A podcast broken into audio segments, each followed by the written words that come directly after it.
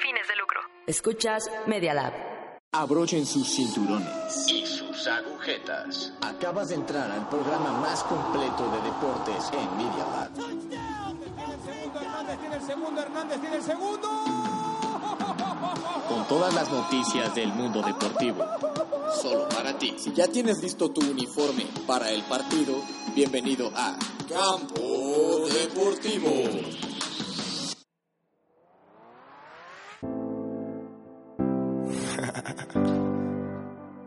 Manuel Turizo, Anuel. Uh, oh, oh, oh, oh, Sola te quedaste, tú misma te lo buscaste, quisiste jugar con fuego y te Muy buenas tardes a todos, hoy es eh, 10 de septiembre, son las 4.02 de la tarde. Mi nombre es Alberto Hernández y bienvenidos a Campo Deportivo. Estoy aquí en cabina con... Andrés Rincón, ¿qué tal? Mucho gusto. ¿Cómo estamos, Betito? Estamos aquí a todo dar, listos para el programa del día de hoy. Ingrid, ¿cómo estás? Ay, muy bien. ¿Ustedes? Estoy muy feliz de estar aquí. Muy bien, Jaime. Yo siempre estoy feliz. Bien, yo también aquí muy contento de poder estar aquí otra vez. Hoy un programa viene, más. Se viene, se, Se viene porque duro, ya ¿no? empezó. ¿Y quiénes andan el día de hoy allá eh, en la cabina de producción? Pues estoy yo, mi querido Beto, Pablo Rosendiz, y estoy muy emocionado porque la selección mexicana juega hoy contra la selección de Argentina Vamos y a darles esperemos que sea un cátedra. muy buen partido. A darles cátedra, ¿o qué? Y aquí estoy yo del otro lado también el día de hoy. Este, ¿cómo están muchachos? Este, A todo, a- hablar, hablar del grandioso partido de Rafa Nadal que, que cada ¿no? vez sí, sí, sí, está regresando a la cima del tenis. Pues les platicamos un poquito justamente de la agenda del día de hoy. Hoy vamos a tener tenis, vamos a platicar de las finales del US Open, la varonil y la femenina. Vamos a platicarles también un poquito del GP en Monza, del italiano, que ahí nos trae unas sorpresitas Ingrid. De ahí pasaremos a el primer fin de semana, al fin, de la NFL. Este... Y bueno, de eso pasaremos a qué? A lo que viene siendo el fútbol, ¿no? El A lo que viene deporte siendo el fútbol. Nacional, internacional. Perfecto. Divertido. Pues empezamos con nuestro primer tema. ¿Qué dicen? Vamos. Y Anuel también sabe todo de ti. Cuando te vi, no lo entendí. Yo pensé que estaba sola. Todo lo mejor del tenis aquí en... Raquetazo.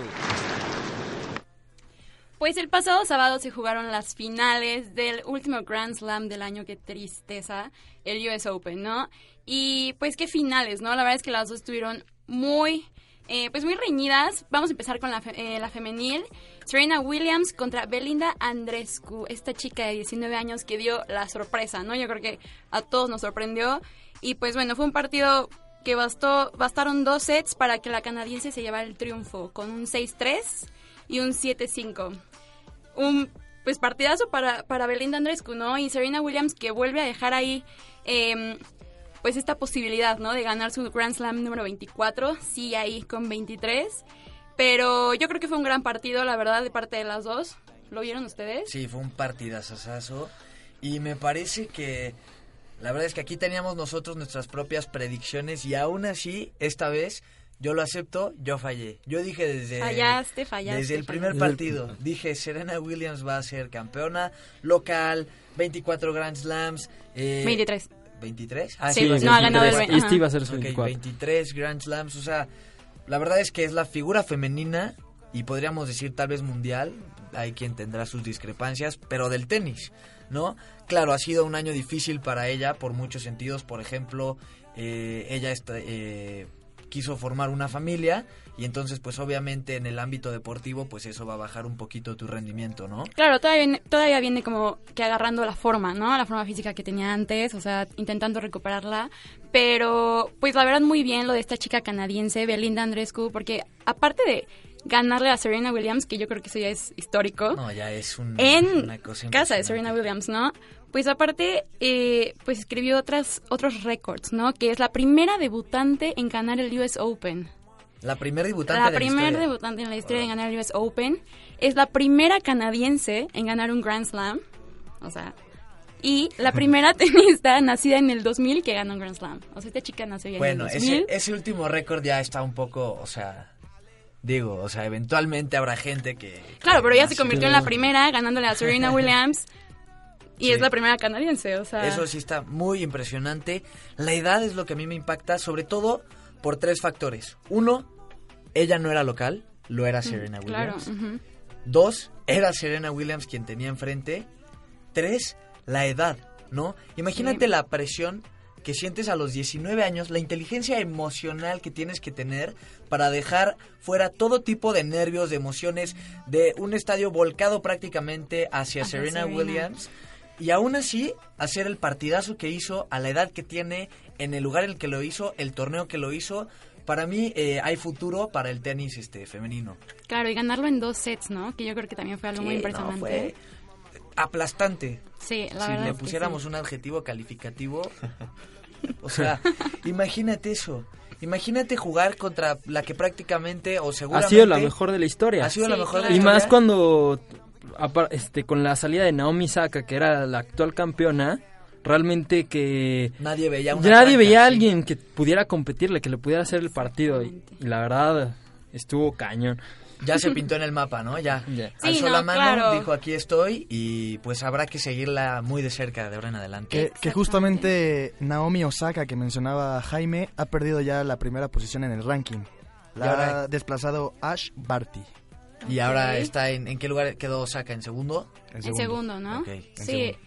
era lógico, ¿no? Es que perder en cuartos Sí. sí, te deja muy atrás. Sí, no, y pues último Grand Slam del año. Exactamente. Y bueno, ahora nos vamos a pasar a otro partidazo en la rama varonil. Rafael Nadal contra Daniil Medvedev. Este fue un muy buen partido, la verdad. Eh, yo creo que para los dos jugadores estuvo complicado. Empezó ganando Nadal, ganó los primeros dos sets eh, con un 7-6 y 6-3. Aquí se veía ya la cosa muy inclinada para el español. Pero bueno, sorpresivamente el ruso terminó ganando el tercero. Lo llevó al cuarto set, o sea, ganó el tercero 5-7, bueno, 7-5 y 6-4. Y esto se alargó al quinto set, ¿no? esto increíble. sa, sa, sa. Inque- La verdad sí fue un partidazo. re- este, realmente todo el mundo creía que ya con los dos primeros sets, Nadal ya la tenía ganada, Exacto. ya tranquilo, fácil y de repente se le empezó a complicar, a complicar el partido.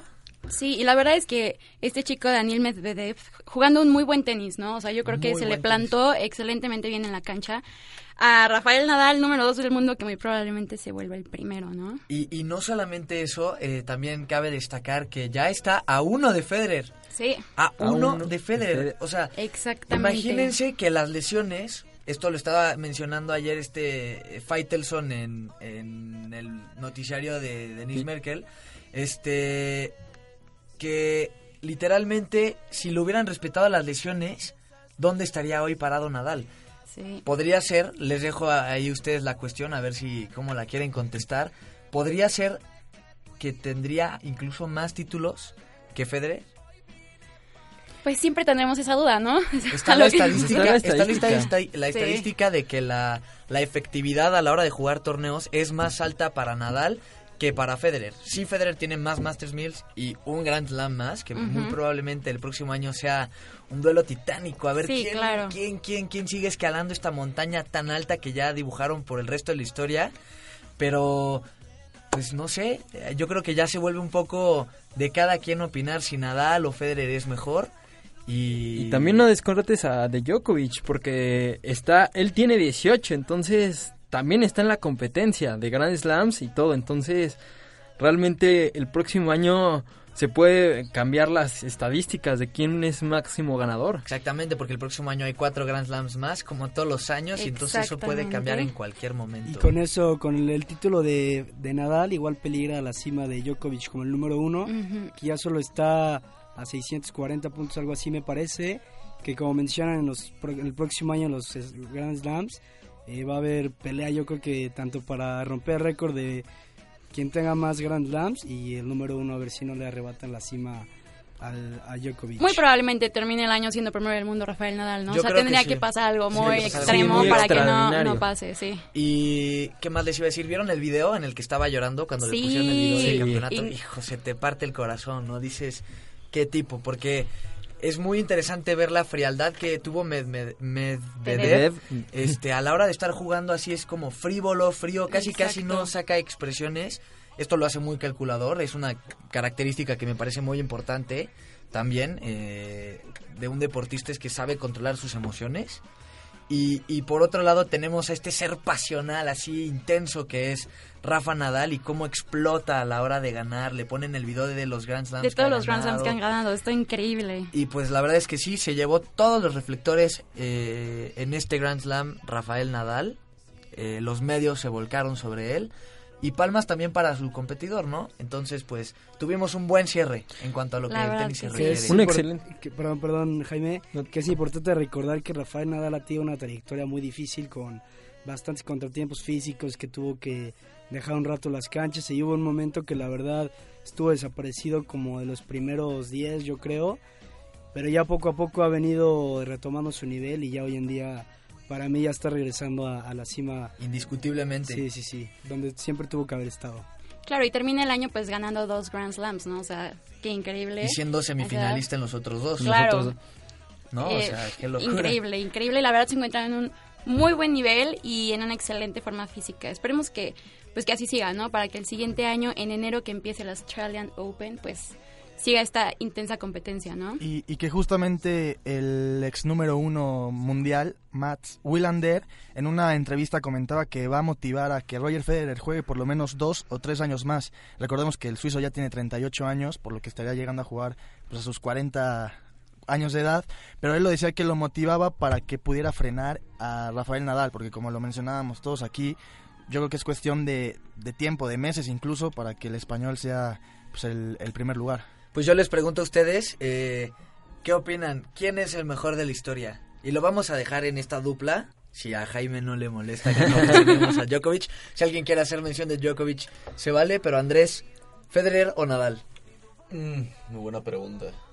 Digo, ¿quién podría ser? Es que es que está reñido, la verdad. Es, es muy complicado decir entre los dos, pero ahora sí que por lo que mi infancia me recuerda de quién era el más nombrado, la verdad es que Federer siempre fue alguien que se veía hacia arriba cuando te preguntabas sobre tenis, era Federer, entonces pues me voy por allá. Perfecto. Ingrid, tu opinión. Qué difícil, ¿no? Tener que elegir entre estos dos jugadorazos. Dificilísimo. No Pero- tenemos que escoger simplemente a quién disfrutas más, si quieres ponerlo así. Es que a los dos los disfrutas igual, o sea, los dos son increíbles. Los ves jugar tenis y es una joya, pero bueno, yo creo que también me tendría que ir con Roger Federer. De acuerdo. Jaime. Yo igual con Federer, porque realmente yo le empecé a ganar a dar el gusto al tenis y todo, viendo a Federer, justamente cuando empezaba Nadal, cuando realmente empezaban a hacer las estrechas rivalidades, este, en Beijing 2008 en fre- por la medalla de oro, realmente, o sea, desde ahí realmente empecé a ver, o sea, cómo ha sido su rivalidad y siempre a mí en mi elección he dicho que Federer se me ha hecho el más grande de la historia. Sí, nos tocó prácticamente crecer con esta, Con con, esta. estos titanes. Eh, bueno, yo, este, la verdad es una pregunta muy difícil. eh, igual que Jaime, yo creo que Federer es, este, de lo más grande que nos ha tocado ver en el tenis, pero yo la verdad no puedo dejar eh, a, Djokovic fuera de, de aquí, porque yo también disfruto ver mucho al, Ok.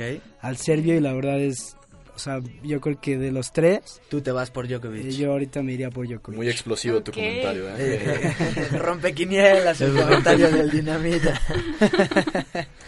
Bueno, eh, me vas a preguntar a mí también, ¿no? Sí, yo diría, sí, porque ya veo que me estás abriendo. no, yo me iría por, por Roger Federer, precisamente por esta pasión que comparte, digo, más allá de su trayectoria y sus títulos, me siento identificado por esta ¿Es pasión que tiene... No, no, no. No, pero él, él comentaba, recuerdo cuando era más pequeño y estaba viendo el televisor ahí en casa de mi abuela, que le mando saludos. Aquí el Eh, televisor este ancho, este gordo, Sí, todavía no eh, era la digital. sí. todavía Que no. todavía ni siquiera había control, En- que en era de botón. era manual. No, 2008. veía, veía una entrevista donde el suizo justamente mencionaba que él soñaba con ser futbolista y levantar la Champions League. Órale. No lo pudo lograr, No pero eso.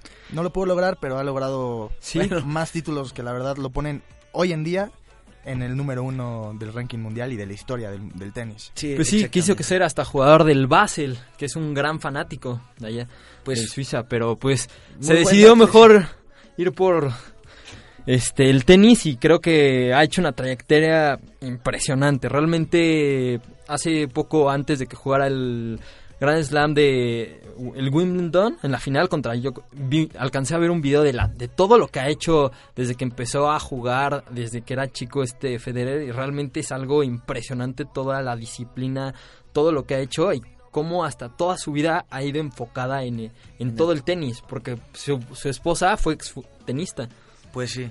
Pues muy bien. Yo cierro esto con que voy a voy a hacer este me encanta Federer, pero desde muy chiquito también me vi muy este muy muy muy estrechamente relacionado con Nadal por su pasión, por su furia, por sus, o sea, por su personalidad más que nada, como una personalidad bastante española, por no decir otra cosa, así como Eufórica, ¿no? Eufórica, mucha power. furia y este, entonces yo yo sí me voy por por Nadal. ¡Ay, ajá! o sea, qué chafa. ahora resulta Y bueno, eso dicho, y para que no me no, pegue, no. para que no me pegue Ingrid, pasamos a nuestra siguiente sección, la Fórmula 1.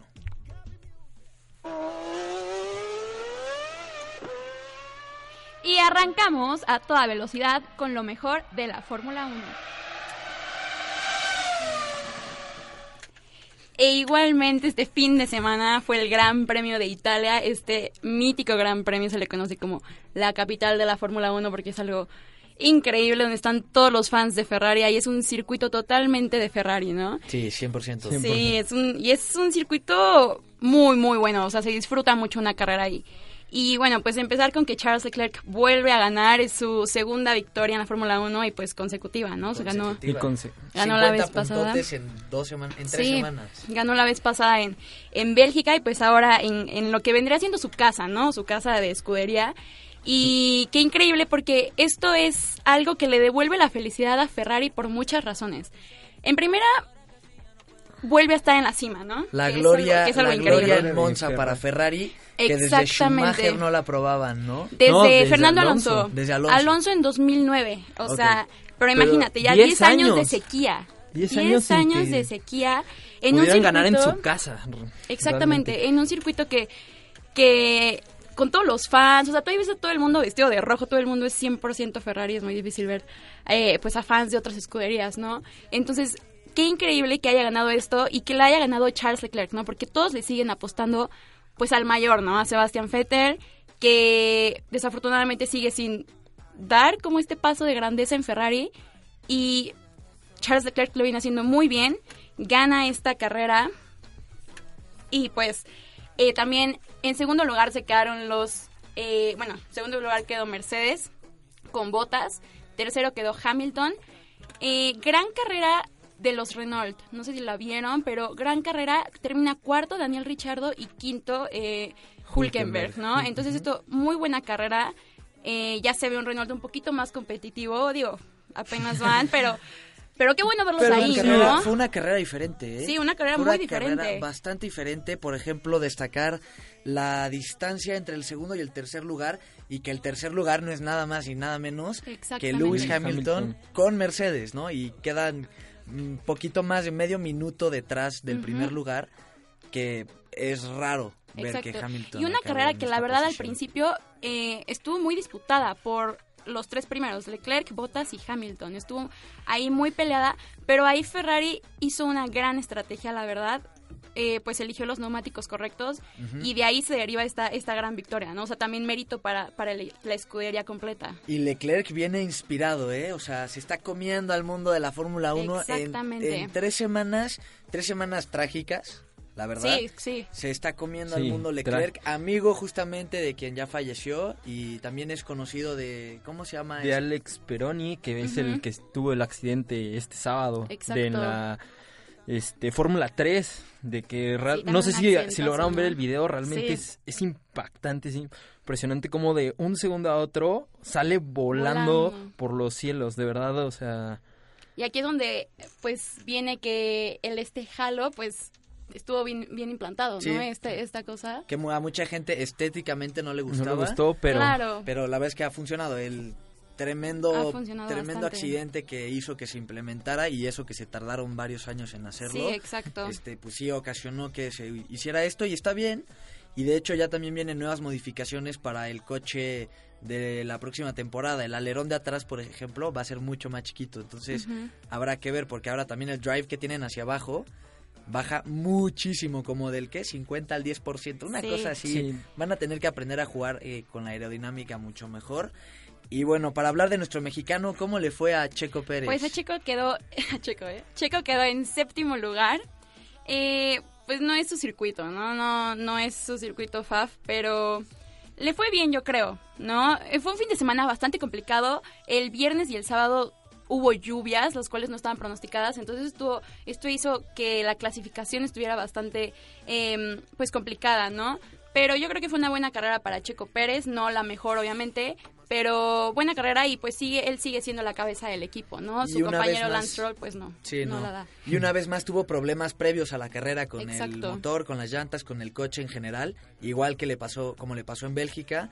Entonces, pues ahí está la, ahí está el mérito de este piloto que terminó, ¿qué? Sexto, Séptimo. Séptimo. séptimo. Y bueno, eh, eso lo deja en el número 13 del- de, de las posiciones de pilotos. Exactamente. Y también quisiera destacar lo hecho por este, el nuevo piloto de Red Bull Racing, Albon. Queda sexto lugar. En sexto lugar, la verdad es que viene haciendo una buena carrera. También en su debut en el Gran Premio de Bélgica hizo una muy buena carrera. Y pues queda eh, por encima de Max Verstappen, ¿no? Que pues que obviamente es el favorito, ¿no? Entonces viene haciendo bien las cosas y qué bueno, qué bueno por él, ¿no? Que viene de Toro Rosso y, y le están saliendo bien los Gracias. cambios. Muy bien. Y bueno, pues para cerrar con la Fórmula 1, ya solamente quedan seis carreras.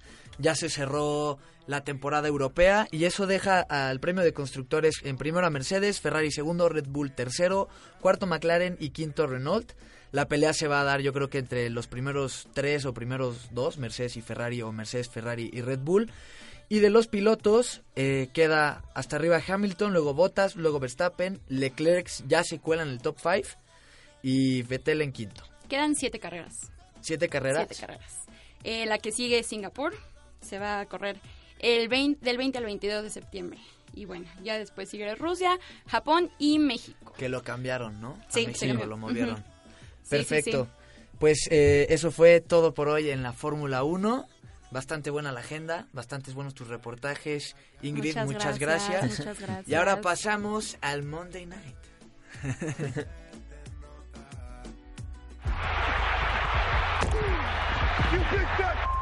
And that's it. Touchdown. Monday Night Football. Pues bueno, ya por fin arrancó la NFL este fin de semana y ayer también tuvimos dos partidos realmente bastante interesantes. Me gustó realmente lo que hubo el fin de semana. Sí, hubo partidos que realmente Muy buenos. muy buenos Muy donde buenos. estuvieron cerrados por un punto y otros en los que sí realmente se notó la diferencia enorme entre los equipos. Algunas decepciones, ¿no? Decepciones, pues principalmente para mí lo que decepcionó fue el partido de Patriots y Pittsburgh. Porque aunque le voy a los Patriots, como aficionado dije, quería que fuera un partido cerrado, que fuera un partido competitivo, ¿no? competitivo en el que se vieran las dos escuadras y realmente Pittsburgh no se vio. Realmente vimos que los Patriotas les pasaron por encima, que no les de- dejaron a- y realmente el campeón que es el que todo mundo todos los años dicen que, que quieren ganar porque pues nada más los últimos cinco años han llegado a tres Super Bowls y ganado dos. Es que te habla que las cosas están haciéndolas muy bien año con año bien, a pesar de que es una liga muy competitiva que realmente van habiendo cambios y todo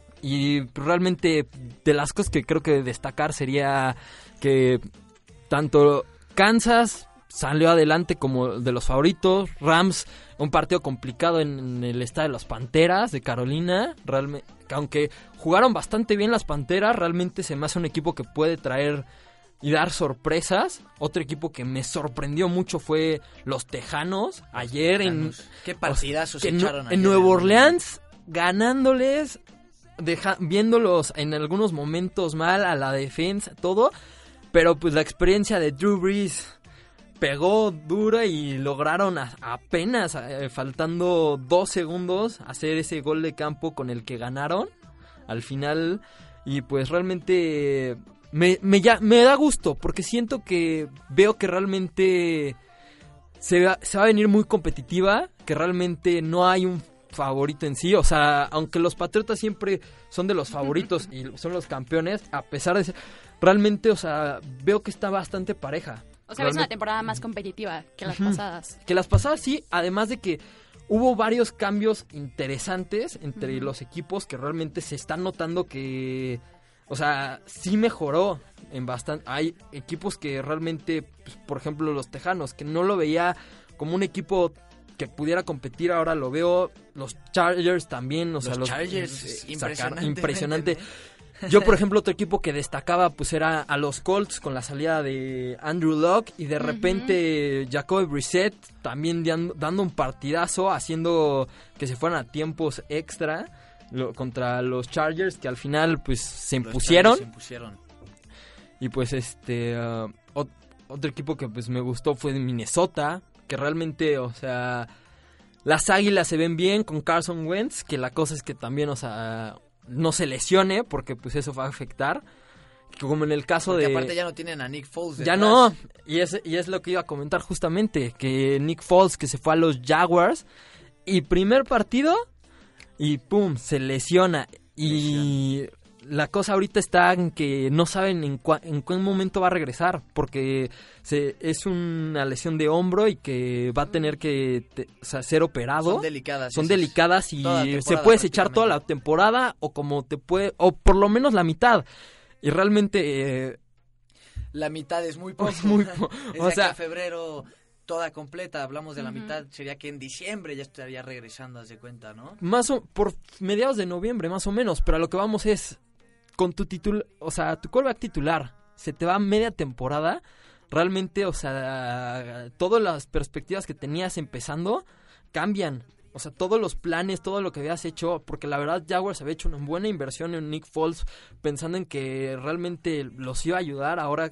Y otra cosa que también puede- medio encendió las alarmas es que en el mismo partido que fue contra Kansas, que Kansas al final los dio un repaso, salió uh, por un momento este Pat Mahomes de lesión del tobillo, pero pero regresó, que eso es lo que le da la tranquilidad a los aficionados de Kansas, que realmente sí pudo regresar al partido, porque realmente para mí lo que hizo este novato el año pasado, porque pues si queremos verlo sigue siendo novato, porque apenas ya una temporada como profesional, aunque ha estado dos en la NFL, una fue el suplente de Alex Smith, porque se me hizo una de las mejores decisiones de Kansas, que fue resguardarlo, mantenerlo por un año para que viera cómo es la competencia y que el siguiente año y explotara y diera pues más de casi 50 touchdowns más o menos la temporada pasada. Sí. Es- Entonces, Efectivamente.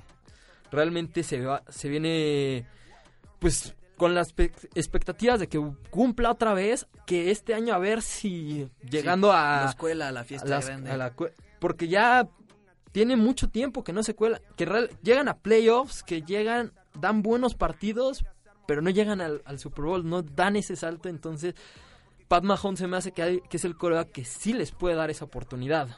Sí, estoy totalmente de acuerdo contigo.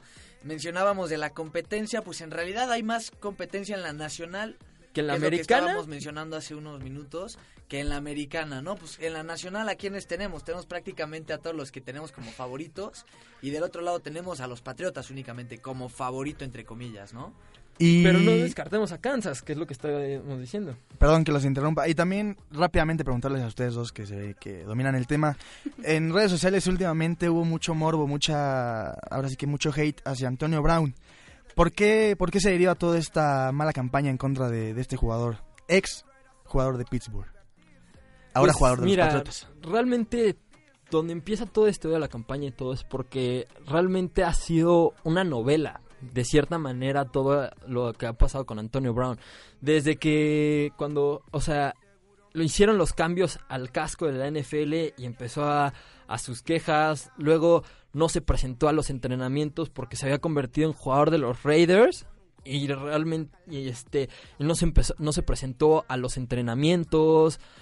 Tuvo pleitos con el general manager que realmente, o sea, te- con las únicas dos personas que no te puedes pelear de un equipo es con el dueño y con el general manager, porque son los que, te- o sea, dependen tanto tu sueldo como tu carrera, porque son los que sueltan Firman el cheque. el- el firman, o sea, efectivamente el cheque.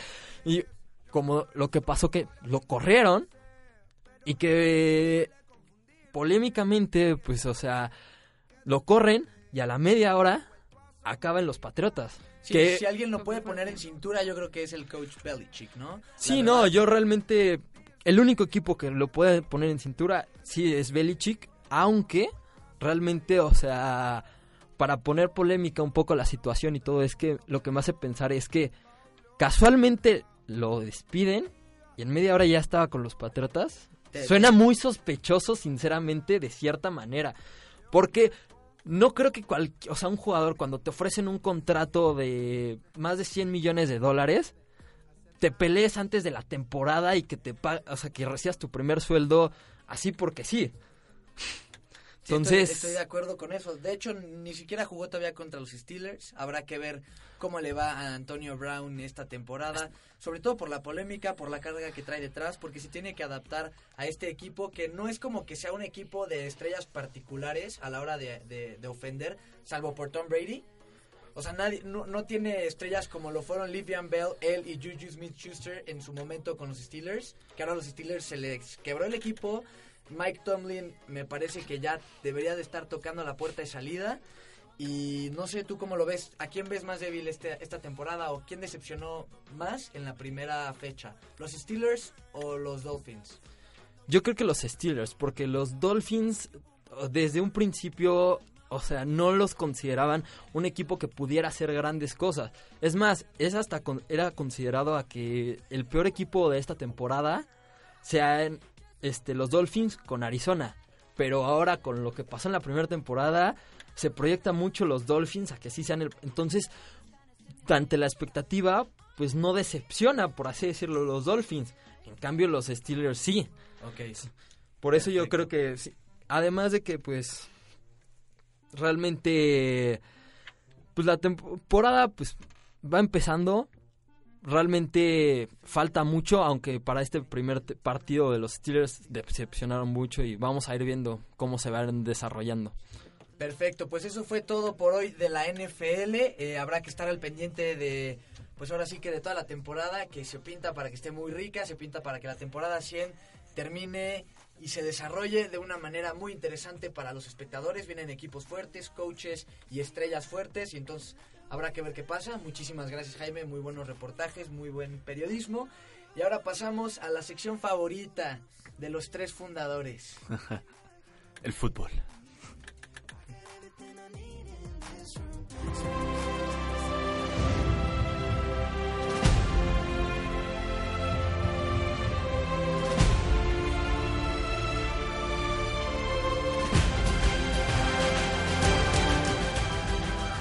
Y bueno, ya que estamos aquí en este momento, hablaremos sobre la eliminatoria para la Eurocopa. Partidos bastante interesantes, iniciaron el jueves, el 5 de septiembre. Y bueno, iniciamos con un Italia contra Armenia, el cual Italia domina con un 3-1. Y después pasamos a un partido interesante entre España y Rumania, donde España, a pesar de tener una expulsión, gana 2-1 contra Rumania. Eh, bueno, una España que pues tenía que sacar el resultado de alguna manera u otra, siendo favorito, pero pues ya que lo logran ya no hay ningún problema. Y Sergio Ramos ya empata las capitanías de Iker Casillas, de Iker ¿no? Casillas, ¿no? Sí, claro. 165, 167, ¿cuántas eran? Tú que me corriges. 65, son 75, 165, sí, sí, sí. Perfecto. Pues ya prácticamente va a ser el, el capitán con más capitanías en la historia de, de España.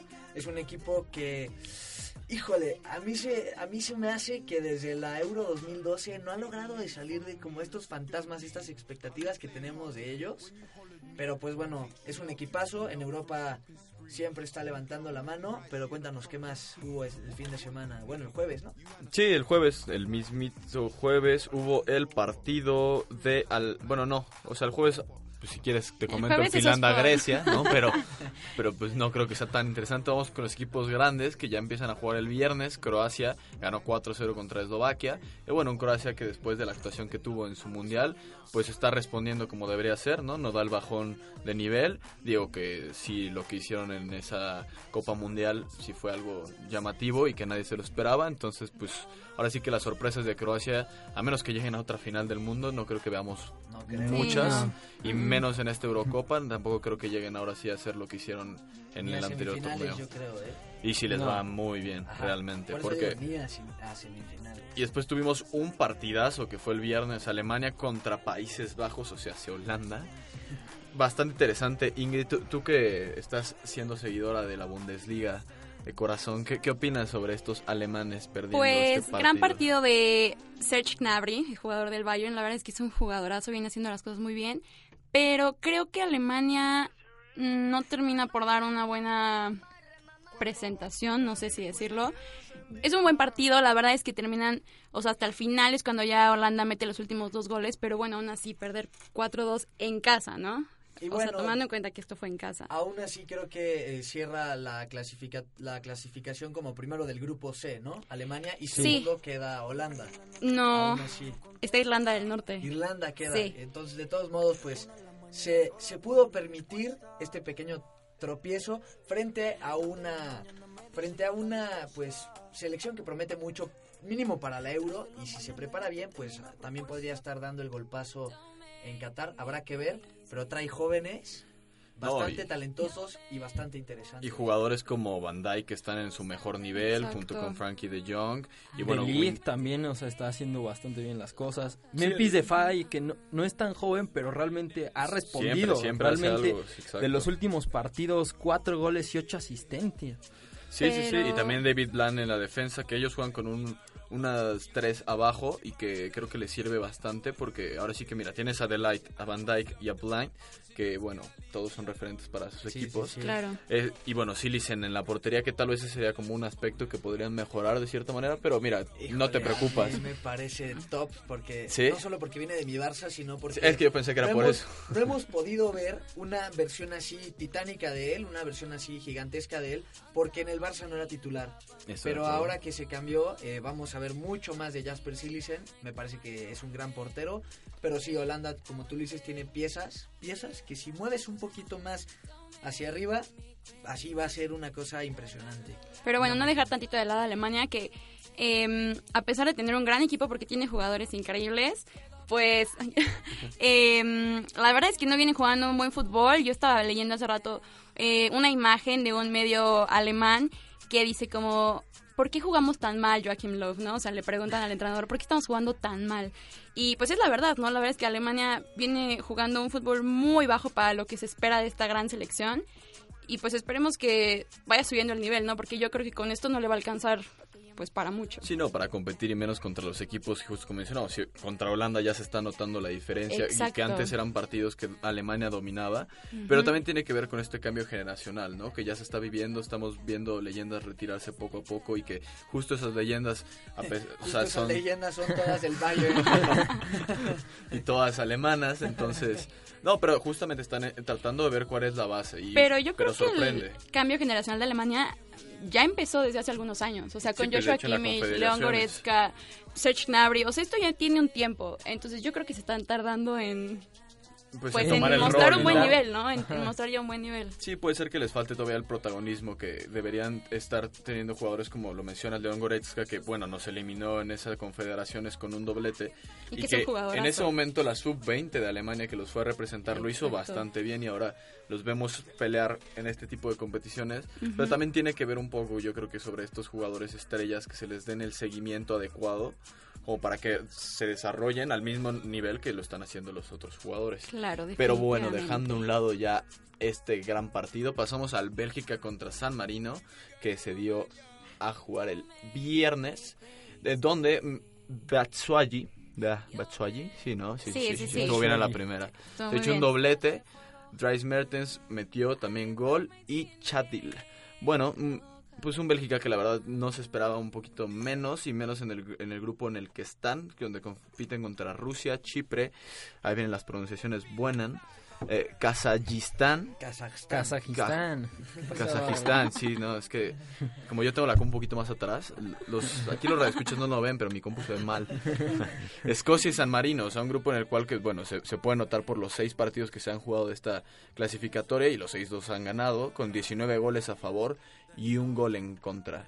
Un Bélgica que la verdad de no haber sido eliminados por Francia en aquel, eh, aquel En la partido semifinal. semifinal. Ese polémico partido en el que, entre comillas, según esto, Francia no jugó a nada. Mm, Pues yo, yo ahí sí estoy de acuerdo. Francia jugó a defenderse y Sí. a un contragolpe y bueno, que tienen tenían los recursos y se notó. Aunque no fue el gol de del primer contragolpe, gol. pero Cabeza de. Que de hecho dio unas declaraciones un poco feas. Dijo, eh, yo tuve que decidir entre si ganar la Copa del Mundo o seguir con mi rodilla intacta. Tomé una decisión y ahora soy campeón del mundo. Está volcado el mundo blaugrana y de los culés sobre él un poquito. Pero pues bueno, campeón del mundo, muchos también tomarían esa decisión. Sí, claro, Claro. hay una gran diferencia, ¿no? Pueden haber temporadas buenas con tu equipo, pero levantar la Copa del Mundo yo creo que lo dejas, por- aunque sea por una lesión, que bueno, no, no es algo de menor grado, ¿no? De importancia en tu vida, pero pues yo creo que se, llevan, ¿no? De un lado por la otra. Y bueno, también Inglaterra jugó 4-0. Ahí en producciones traen una fiesta.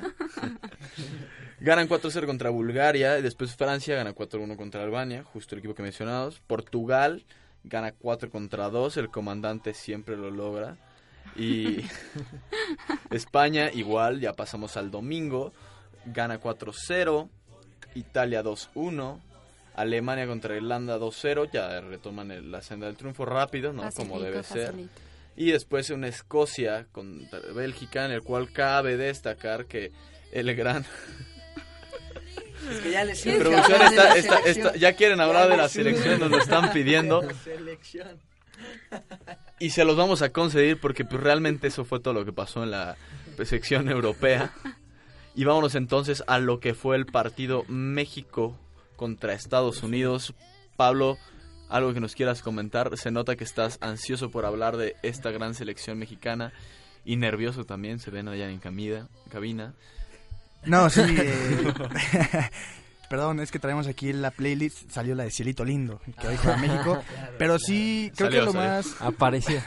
Creo que lo más rescatable es el regreso de Javier el Chicharito Hernández, que se reencuentra con el gol. Con el- Me ¿Y parece que ya tenía. ¿Y de qué manera? Una jugadota del Tecatito Corona Vaya que sí. que, que termina. No podías esperar menos de un chivermano. No, no, la verdad es que estamos acostumbrados. De la leyenda. Estamos acostumbrados, pero, pero la verdad es que yo creo que en el proceso del Tata Martino se han visto buenas cosas y, y hoy el partido contra Argentina es cierto que la albiceleste no presenta sus mejores figuras, pero no por eso va a ser un partido de trámite. Argentina históricamente es una selección pues que, que dificulta los partidos, una selección fuerte y me parece que, que en todo este proceso del Tata Martino y en los miniciclos que hace con jugadores de la liga local, de la liga Vancomer MX, me parece que, que sí se puede soñar y se puede pensar, ¿por qué no?, en, en el quinto partido. Ya vamos No, a quitar, sí. vamos a quitar esta canción. Ya vamos No, no, muchas a gracias, regresar muchas a la playlist. Es que a todos les mueve el corazón y no nos podemos concentrar, Pablo. No, pero sí, justo como lo mencionas, no van con el, la- el mejor planter, pero también lo mencionó el técnico de Argentina, que justamente ellos ellos están buscando eh, ya incorporar a los jóvenes, ¿no? Entonces va a ser un, un encuentro de jóvenes, pero bueno, México también está ya, como lo vimos contra Estados Unidos, traen un equipo bien definido y a pesar de que este es otro plantel de cierta manera, creo que los únicos que se rescatan de la anterior alineación van a ser Carlos Salcedo, eh, Héctor Herrera y, y ya, si no me equivoco, ¿no? Y- bueno, Tecatito Corona, que, de titulares, ¿no? Si hablamos. Y, y también Sí. preguntarles a ustedes, también es una realidad que Estados Unidos está pasando por un cambio generacional que no se ve, ahora sí que como dicen coloquialmente, la luz al final del túnel. Ya van varios partidos en los que pues los resultados no acompañan a, a la selección de las barras y las estrellas. Y también, digo, ya se alargó el número de participantes para la Copa del Mundo, pero si no hubieran hecho esta nueva regla, me parece que Estados Unidos hubiera quedado si no en el repechaje, fuera de la Copa del Mundo, porque es Pulisic y no más contar. O sea, me parece que están pasando por un momento difícil y esperemos, bueno, sí, esperemos que... Haga La pensó, la pensó. Para que la estadística suba.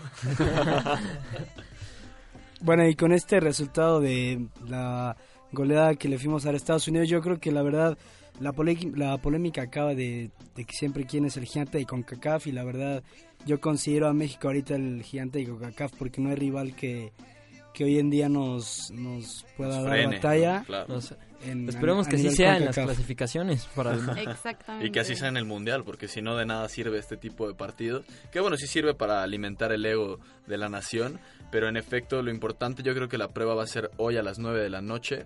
Contra Argen- enfrentemos contra Argentina, porque sí ya está bien que tengamos partidos contra los que jugamos generalmente, como son Estados Unidos, pero... Los llamados pues, partidos moleros, ¿no? en pocas palabras, exacto, pero ahora ya jugamos contra equipos buenos como Argentina y aquí es donde se van a poder probar y la alineación a mí me da mucha esperanza porque yo creo que vamos a ver un México que domine el partido. Un Tata teniendo- que ya, ya parece que ya conoce quiénes son sus piezas clave, ¿no? Sí. Sí, sí, en efecto. 11 partidos invictos ya tiene la selección.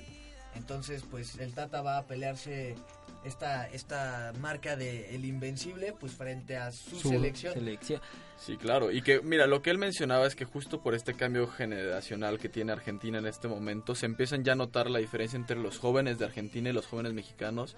Y entonces el nivel ya se empieza como a nivelar un poco, justo por lo que tenemos como Chucky Lozano, como lo es Raúl Jiménez. Digo, eso no es tan joven como lo mencionas, pero bueno, tenemos a Edson Álvarez, a Diego Lainez, jugadores que ya se están yendo al extranjero y teniendo igual como llenándose de ese fútbol europeo que a fin de cuentas es lo que le falta a esta selección al momento de jugar contra los equipos grandes, ¿no? Como lo son Francia, como lo son Alemania, etcétera. Que bueno, damos un gran paso jugando contra Alemania y ganando, pero Pero también hay que tener en cuenta que, o sea, hasta los expertos lo han dicho, que ha sido la peor Alemania en un mundial, entonces...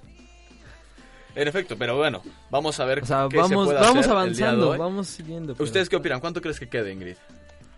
Pues va a ser un buen partido, la verdad. Yo creo que va a ser un partido complicado. No creo que sea un partido ni tan, o sea, 100% fácil para Argentina y tampoco 100% fácil para México. Pero yo espero un triunfo mexicano. Como todos. Claro, como todos, pero voy a decir un 1-0. 1-0 favor México. 1-0, Que, o sea, ¿crees que va a ser un partido muy reñido? Yo creo que sí, porque como dices, o sea, las dos selecciones vienen siendo selecciones jóvenes, ¿no? Entonces, yo creo que este puede ser un partido reñido y no sencillo para ninguna de las dos escuadras. Ok, me, me parece interesante tu, tu análisis, ¿no? Pu- pu- puede ser, sí, sí es un partido en el cual va a ser como... Yo creo que al inicio va a ser muy lento, ¿no? Un poquito más como de medir las aguas. Claro, midiendo a ver de cómo está la situación. exacto. De ver Ninguno cómo- de los dos quiere justo perder este partido. Y bueno, Jaime, ¿tú qué opinas? ¿Cuál va a ser el resultado? Yo la verdad creo un 2-1. O sea, realmente se me hace que es el marcador como más probable porque este realmente la selección viene con todas sus realmente con con todo su arsenal, realmente siento que viene con un equipo bastante bien preparado, Sí, en un aunque Argentina momento, tiene sus bajas, va con buenos jugadores como Dybala, Lautaro Martínez, que realmente están destacando y todo, y realmente por eso siento que un 2-1 es el marcador que se me hace más probable que pueda quedar. O sea, ¿tú crees que sí le van a meter gol a Guillermo Ochoa? Sí. Betito, ¿tú qué opinas sobre este resultado? ¿Cuál crees que vaya a ser? Híjole, yo creo que me, me- yo tiendo al empate. ¿Por qué? Uy. Porque, mira, México viene muy bien, pero siempre, siempre, siempre se nos complica Argentina, sobre todo por el manejo de la pelota, que tiene muy buen manejo de la pelota Argentina, a pesar de que estos chavos, este no tienen mucho que llevan jugando juntos o no tiene mucho que esta nueva generación está tratando de consolidarse debajo de Scaloni, pero Argentina pues siempre siempre nos domina la bola y yo creo que en la única parte donde sí vamos a sufrir entre comillas es eh, en la defensa. ¿Por qué? Porque vamos a estar peleando pues contra jugadores como Paulo Dybala que tienen una manera de literalmente desmarcarse y de quebrar muy muy muy cañona y pues traemos centrales que por más que nos gustaría que hubieran- Pudieran contra ellos. pudieran contra ellos pues en realidad la van a tener muy difícil Diego Reyes si juega de titular. No, que mira, justo, No justo que lo titular, mencionas, ¿sí? va a jugar Néstor Araujo y Carlos Salcedo. Ambos ya tienen un poquito más de bueno experiencia, es que pero esas son predicciones. La alineación oficial ya saldrá hasta después. Estás- y aún así son son muy buenos centrales pero pues al final a la hora de los quiebres es donde vamos a tener que poner especial atención. Y Argentina también siempre a balón parado es Sí, peligroso. claro. Que, que ahorita justamente que mencionaban los probables 11 de cada selección, me permiten decir el probable 11 de la selección argentina que estamos checando aquí en redes sociales. Adelante. Saldría con Andrada bajo los tres palos y sería un 4-4-2. Marchesino. Bueno, una especie de 4-4-1-1. ¿eh? ¿Qué pasó con Marchi? Marche. No, pues Marche la vez que... ¿Quién es Marche? A mí se me hace injusto porque Marcha acaba de recibir el premio de mejor portero, Portero en la en Liga la Portuguesa. Portuguesa, sí. Y bueno, nada más como comentario en la mesa. No, no nos duele ni nada, nos arde. Bueno, la línea de cuatro con dos centrales Martínez Cuarta y Rojo. Por la banda izquierda Tagliafico, la banda derecha Montiel. En el medio campo Palacios con Paredes. De Paul por el sector de la derecha. Acuña por izquierda. Dybala haciendo una especie de enganche. Y en punta, como ya mencionaba Jaime Stoffert, Lautaro Martínez, el nuevo delantero del Inter. Me parece que con este 11, y ahorita Emiliano va a decir el 11 ¿Y Lo probable de, México, va a la banca. A la supuestamente. banca, supuestamente. Me- yo sí pondría el resultado a favor de México y también porque se juega en suelo estadounidense. Si fuera, si jugáramos en Sudamérica o en Argentina Como o los otros dos como los otros partidos partidos, yo sí me la pensaría más, pero el, el simple hecho de ser locales, porque sabemos todos los paisanos que tenemos Sí. del otro lado del charco, me parece que, que la localidad puede pesar favorablemente para la escuadra azteca. Concuerdo contigo al 100. Entonces, ¿cuál va a ser el resultado, Pablo? Disculpa. Yo voy con un 3-1. Muy Uy. bien, atinadísimo. Perfecto. Bueno, ahí Ok. siguiendo con Al Dinamita. parecer, yo, yo, yo acabé siendo el malinchista aquí un poquito. Por, por decir que un empate, ¿eh? Ni siquiera puse a Argentina por, por delante. Hasta aposté con un Eso habla bien, eso habla bien de México, yo creo. Y por el lado del cuadro azteca, el 11 probable que ahorita igual se está filtrando en redes sería eh, una formación 4-3-3, eh, Ochoa bajo los tres palos. Como debe ser. En la central ahora ojo con el Titán Salcedo, Gallardo y Miguel Ayun de laterales, Edson Álvarez con una especie de contención y Héctor Herrera y Jonathan Dos Santos como interiores. Y en la delantera sería Raúl Jiménez de punta. Y por los extremos estaría Jesús el Tecatita Corona y el Chucky Lozano. No, una ¿no? delantera. Una delantera bastante peligrosa. bastante peligrosa Sí, comparación de la que soltaron contra Estados Unidos. Me parece que ahora sí saca a los jugadores buenos. No estoy diciendo A que... los jugadores los buenos. No, bueno, el que están pasando en el El mejor máximo momento. goleador del... Que están pasando en su mejor momento, es a lo que me refiero más Ok, bien. está O sea, eh, ahorita sí el Tecatito ya es titular indiscutible en el Porto, Irving Lozano está empezando a ganarse la titular en el Napoli, Raúl Jiménez que es un ídolo en su equipo, a comparación de el Chicharito que apenas está re- recobrando esa confianza futbolística y que lo hace de buena manera. Que le vino muy bien lo del Sevilla en cuanto a confianza y se notó, ¿no? Ujú. Y también a Gaya, a este, ay, ¿cómo se llama? El Piojo, el Piojo Alvarado, que bueno, o sea, est- estuvo bien, lo hizo, es- hizo un buen partido, pero a fin de cuentas no es nuestra, no es nuestro mejor extremo izquierdo, ¿no? Esa, esa- es a lo que me refiero. Y Dinamita, no, no sé si andas por ahí, sí, sí andas por ahí. Sí, aquí Nada más nos, estoy. nos faltó que nos dijeras el, el resultado, el marcador.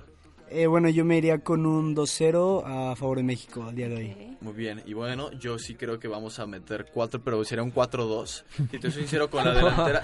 Ustedes, ustedes van a ver el partido, ahorita lo, lo vamos a averiguar dentro de unas cuatro horas, si no me equivoco. A las 9 de la noche, exactamente. Exactamente. Cinco, no, cuatro horas. Cuatro horas. Sí, gra- gracias por, por la aclaración, Pablo. Comunicación. No, pero yo creo que justo teniendo a Irving Lozano y el Tecatito y Raúl Jiménez arriba, tenemos mucha posibilidad de que en cualquier desborde que logre eh, llegar a profundidad Irving Lozano, el gol está más que cantado, teniendo a Raúl Jiménez ahí.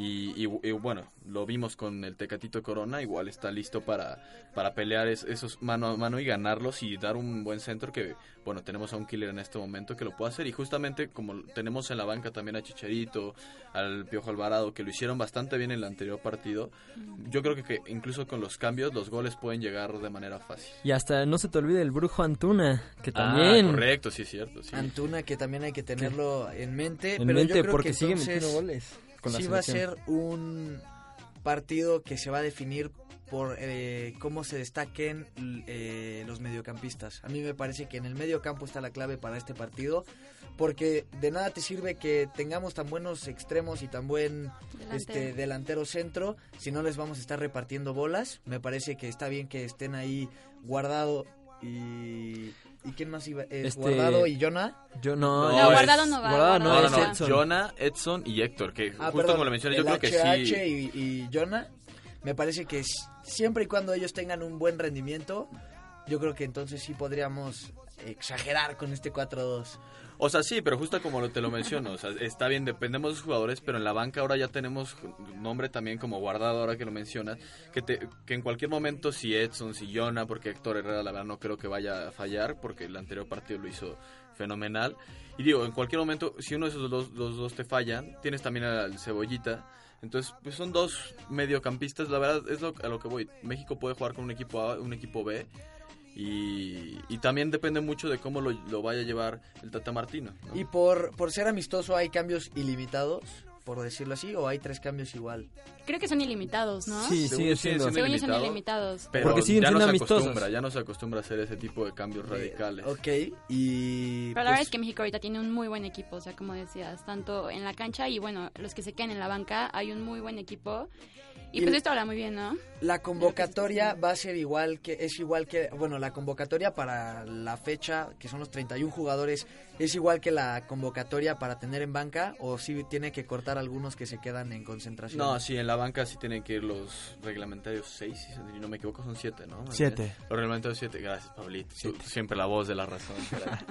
sí, son 7, pero sí hay gente que se tiene que quedar viendo el partido desde las gradas, pero bueno, también es lo que pasa cuando convocas a 31 personas. Y, y quedan 31, pero que ya se han bajado del barco algunos Exacto, por, lesión Pizarro, o por, ajá, que fue operado de una apendicitis, esperemos Ajá. que se encuentre bien. Claro. Sí, Pizarro. ojo, es, es delicado siempre y cuando no se trate, pero bueno, eh, así quedamos a la espera del resultado de esta noche. Ojalá México eh, le dé un repasón a Argentina, siempre nos va a poner orgulloso ese resultado. Y pues eh, eso fue todo por hoy, mi nombre es Alberto Hernández y fue un placer estar con ustedes. Y bueno, yo soy Juan Andrés Rincón y estamos aquí alegres de otro martes más de transmisión. Yo soy Ingrid Samuel, los esperamos el viernes a las 2 de la tarde. Yo soy. Jaime Staufert y los espero todos los martes, como siempre. Y un saludo para mi papá, que es la primera vez que nos escucha, pero pues ya No, tenemos... hombre, un saludo, señor. Un saludo. Un saludo al señor Stoffert. ¿eh? Y yo soy Pablo Reséndiz y le quiero mandar también un saludo a Andy González, compañera de la generación que está escuchando el programa. Y bueno, yo soy Mirano Flores y a disfrutar de la victoria del conjunto azteca el día de hoy. Gracias por todo, muchachos. Vuelve a mí. Niña, porque lloras? Se hace unas cuantas horas. El partido de hoy ha terminado. Los esperamos en nuestro siguiente encuentro. A los vestidores, que el entrenador los espera. Estás escuchando Media Lab. Transmitiendo desde la Universidad Panamericana Campus México. Valencia 102, primer piso. Colonia Insurgentes Miscuac. Bienvenidos a Media Lab. El mundo en tus oídos.